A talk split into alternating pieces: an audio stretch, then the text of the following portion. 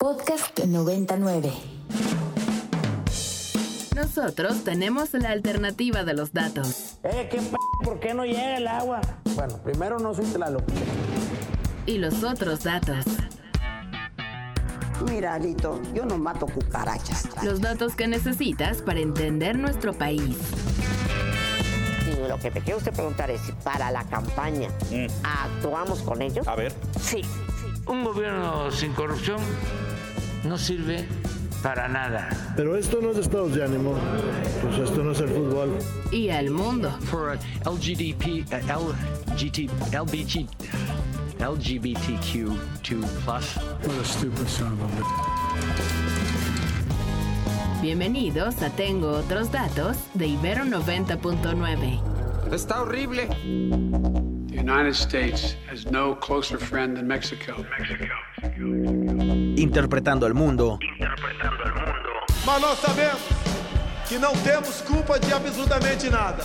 Sabemos que fizemos a coisa certa desde o primeiro momento. Con las voces del PJ Comexi.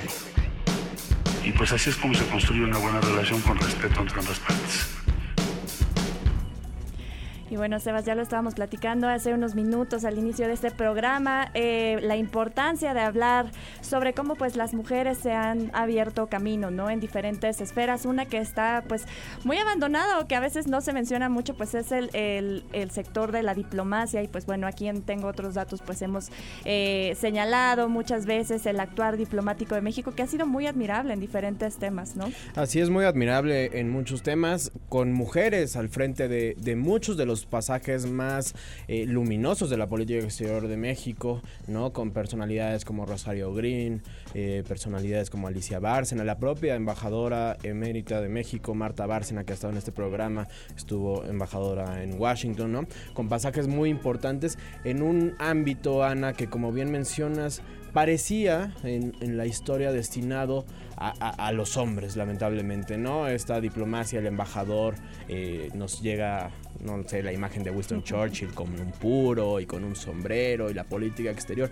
Bueno, pues ahí también se rompen techos de cristal, ¿no? Así es, se rompen techos de cristal y por eso son mujeres a las que admiramos y precisamente para visibilizar el papel de estas mexicanas diplomáticas que, que han sido emblemáticas a lo largo de esta historia y para platicar también sobre la estrategia de igualdad de género en México, en el mundo, ya está con nosotros en la línea de Tengo otros datos nuestra querida Georgiana Martínez Y Calvo. Ella es directora general del Global Youth Leadership Forum y es doctora también en Ciencias Políticas por la Universidad Complutense de Madrid y asociada del programa Jóvenes del Comexit.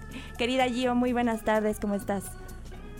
Querido Sebastián, querida Ana, qué alegría, qué ilusión de verdad estar de invitada con ustedes el día de hoy. Y bueno, bu buenas tardes, noches para ti que estás en España. Muchísimas gracias por eh, conectarte con nosotros. Pues querida Gio, pues platícanos, vamos a hablar de muchos temas, pero eh, pues si podemos empezar también eh, sobre pues cuál ha sido la estrategia de política exterior feminista en México, que mucho se ha hablado últimamente y que mucho se ha impulsado desde esta administración, este término de política exterior feminista. Y también pues señalar o mencionar a qué diplomáticas mexicanas podemos llamar un referente en este sentido, ¿no? Ya mencionaba Sebastián algunos nombres, pero ¿qué mujeres han abierto camino al resto en nuestro país en este tema tan importante como lo es la, la diplomacia, la política exterior? Claro que sí, querida Ana. La verdad es que es un tema apasionante y cuando te gusta y, eh, escribes y ves y vives en el mundo de las relaciones internacionales, es indiscutible que tienes que tener referentes en el ámbito de la diplomacia. Muchas veces eh, un ámbito olvidado y hasta rezagado, ¿no?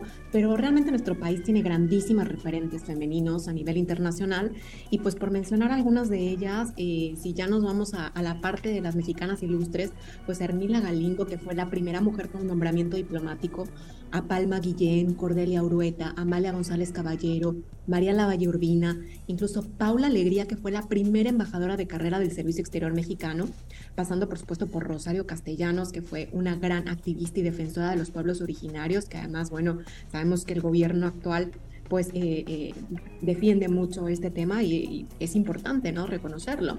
Y ya desde entonces eh, se estaba defendiendo en los ámbitos de la diplomacia. Incluso Emilia Telles, que fue la primera subsecretaria de Relaciones Exteriores, y bueno, ya llegamos prácticamente a, nuestros días, a, la primera secretaria de Relaciones Exteriores en el 98, a Rosario Brin, como lo mencionó Sebastián, muy bien dicho, que además fue una labor impresionante la que realizó porque hizo toda ah, la, la, gestión para que México ingresara a la OCDE y por supuesto fue una grandísima impulsora de la Agencia Mexicana de Cooperación Internacional para el Desarrollo, la responsable de que se otorguen becas tanto a los mexicanos como a los extranjeros que desean venir a estudiar a nuestro país. Entonces, pues bueno, ellas eh, son algunas por mencionar, ¿no? Pero por supuesto está Patricia Espinosa Cantellano, eh, Gabriela Ramos en la OCDE, hoy en la UNESCO.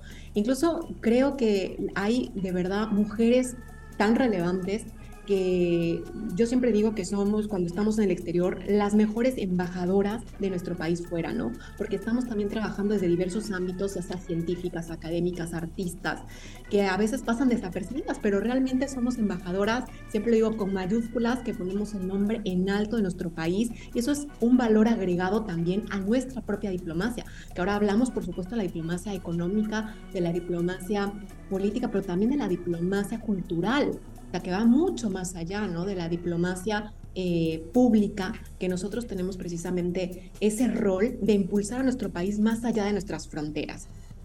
Querida Georgiana, qué gusto volver a saludarte, ¿cómo estás? Oye, Mira, me gustaría tocar o entrar de lleno justo en esta Cancillería, eh, bajo el liderazgo del secretario Marcelo Ebrard. En este gobierno se impulsó y se ha adoptado una política exterior feminista, como ellos la llaman.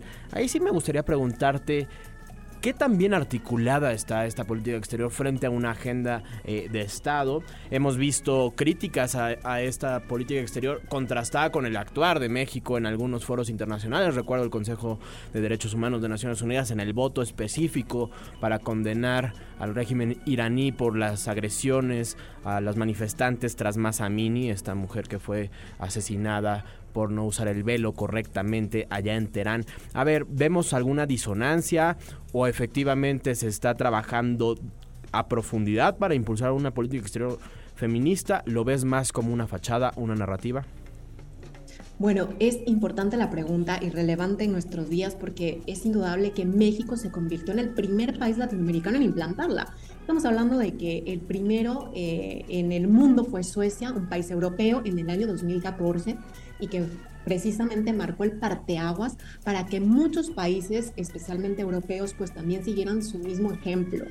Estamos hablando de que una política exterior feminista debe tener un plan muy grande, un plan amplio, transversal, eh, que pueda delimitar las acciones que cada gobierno tiene que llevar a cabo y sobre todo una dirección. En el caso de nuestro país, la implantó en 2020, que estamos hablando de eh, una época complicada, es el inicio de la pandemia. Y obviamente creo que eso obligó a que la diplomacia mexicana pues no moviera ficha, es decir, no hiciera ninguna acción concreta para profundizarla. Eh, lo que se tiene hasta hoy pues es un documento de unas buenas intenciones que pretende eh, ser un país más inclusivo en materia diplomática, pero que no hay una clara eh, dirección que seguir. Eh, todos los países que, que, se, que, se, pueden mencionar, como el caso de Luxemburgo, Canadá, eh, Francia y el propio Suecia, mantienen una guía, un plan de trabajo muy importante y que, como bien lo mencioné, o sea, Suecia sirvió de parteaguas para que, por ejemplo, la Unión Europea tuviera una estrategia de igualdad de género, o sea, de 27 países. O sea, ya imagínate tú si ya con México es complicado hacer un, tema de este tipo, montar un plan de política exterior feminista, pues imagínate con 27 países de la Unión Europea. Pero en este caso, o sea, cuando se tiene una estrategia de este tipo, se habla incluso eh, del tema de la financiación. O sea, hay que tener acciones concretas, pero también cómo llevar a cabo estas acciones. Entonces, eh, aquí de momento la impresión es que es verdad que se tiene, que se falta mucho por hacer, pero hay que seguir trabajando en ello y profundizándolo como dimensiones. este tema es muy importante, Gio, porque pues México ha sido referente en diferentes temas multilaterales, en temas de cooperación internacional, en temas de política exterior, por ejemplo, lo vimos hace pues ya varias décadas con el tema del desarme nuclear, pero precisamente eh, pues México, nuestro país, tiene pues mucho que aprender de otras experiencias, mucho que aprender de la experiencia europea. Eh, hay avances, pero pues bueno, ahí estamos viendo también este proceso de la agenda feminista dentro de eh, la política exterior. Siguiendo un poco esta línea, Gio, ¿tú cómo, cómo ves la diferencia, viéndolo ahora sí en, en temas más humanos? ¿Cómo ves la diferencia de una, pues una mujer diplomática mexicana y una mujer diplomática eh, de la Unión Europea? ¿Cómo analizas tú esta diferencia en, pues en temas de calidad de vida, en temas de brechas? ¿Cómo lo analizas tú? Pues eh, mira, es complicadísimo contestar la pregunta porque definitivamente hay un abismo entre una mujer diplomática o una mujer de a pie con una mujer diplomática mexicana y una mujer de a pie mexicana. Primero, efectivamente, como bien lo mencionas, por la calidad de vida, después por la seguridad, por los derechos sociales y civiles que existen en la Unión Europea garantizados por tratados. Eh, por tratados fundacionales, o sea, desde el inicio, ¿no? Eh, el que haya y que exista, por ejemplo, en la Unión Europea una estrategia de igualdad desde el año 2020 no significa que esos derechos eh, pues todavía se acentúen, sino que más bien están reconocidos dentro de, los tratados. Entonces, a mí me parece, por ejemplo, fundamental en, ese aspecto. Aparte de que cuando tú acudes a cualquier institución, eh, no solo en el ámbito de los consejos de administración o la cuestión de burocracia, es una, una cuestión mucho más abierta en Europa cuando en México están prácticamente vetados, como bien decía Sebastián también al, eh, inicio de su intervención, vetados este tipo de puestos a las mujeres en, en, nuestro país, en toda Latinoamérica, ¿no? Entonces, mientras que de un lado es un poco más abierto y que incluso las propias, los propios porcentajes lo dicen, ¿no? En el tema de violencia de género, en el tema de una economía con mayor igualdad de género o de incluso de en el ámbito de, de, de los puestos de mando, como bien decía, ¿no? Eh, se nota perfectamente que la diferencia es abismal entre, entre unos y otros. Para ponerte un ejemplo, en Europa, por ejemplo, eh, existen mujeres en puestos directivos y aún así nos queda mucho por recorrer, ¿no? De, acuerdo a la European Women of Boards, hay un 35% de mujeres en consejos directivos y solo el 7% son CEOs pero en América Latina no llegan ni a la mitad de ese 35% y ya ni te cuento, por ejemplo, con ese 7% de CEOs. Y, tal vez también contrastarlo con eh, el papel de las mujeres diplomáticas frente a los hombres diplomáticos mexicanos. En este punto de lo personal es político, pues también la decisión para una mujer de dedicar su vida al servicio exterior mexicano, de ir eh, de adscripción en adscripción por distintas latitudes del mundo, pues es mucho más complicada, ¿no, Georgiana, que para un, para un embajador hombre. Totalmente, implica sobre todo un sacrificio personal por el tema familiar. Y luego tenemos el reto, yo creo que en todo el mundo, pero eh, es desde luego creo que la asignatura pendiente también en la región europea, eh, la cuestión de compatibilizar lo profesional con lo personal. Eh, obviamente esto para, para, las mujeres representa un reto mayor, un, un, doble reto por esa parte, en la cual pues son eh, cuestiones a las que se afronta tremendas, ¿no? Que al final eh, estar inscribiendo a los niños de colegio en colegio e ir a, diversas cuestiones eh, no es lo mismo para, para los caballeros, ¿no? Para los varones. y eso creo que es importante mencionar. Georgiana, pues muchas gracias por este análisis. Hay retos, hay retos, hay avances, hay mucho también que aprender de otras experiencias como hay mucho que aprender también en otros temas que hemos también platicado aquí en Tengo otros datos. Georgiana Martínez Garnelo y Calvo, doctora en Ciencias Políticas por la Universidad Complutense de Madrid y asociada del programa Jóvenes Comexi. Muchas gracias por enlazarte con nosotros el día de hoy. Gio, ¿en dónde te podemos leer? ¿En dónde podemos eh, consultar tus columnas? Platícanos. Claro que sí, Ana. La verdad, encantada de estar con ustedes. Un saludo a toda la audiencia, por supuesto, que nos escucha. Mira, los últimos artículos que escribí las tenemos en Opinión 51, precisamente hablando de la estrategia de igualdad de género de la Unión Europea. Y escribo una columna eh, bimestral en El Sol de México en el Sol de Cuernavaca y Cuautla, entonces me encantará que ahí me, me lean, por favor. Y tengo mi correo electrónico por si quieren contactarse conmigo, que es georgianagarnelo y calvo arroba gmail.com y en arroba georgiana calvo en Twitter. Será un placer contestarles. Yo pues definitivamente nos escuchamos muy pronto. Muchas gracias por enlazarte a Tengo Otros Datos. Gracias, Ana. Gracias, Sebastián. Un saludo. Que estés muy bien. Un saludo hasta Madrid. La alternativa de los datos. Eh, ¿qué ¿Por qué no llega el agua? Bueno, primero no soy Tlaloc. Y los otros datos.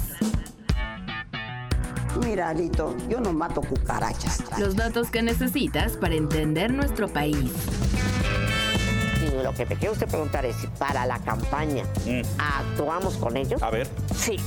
Un gobierno sin corrupción no sirve para nada. Pero esto no es estados de ánimo.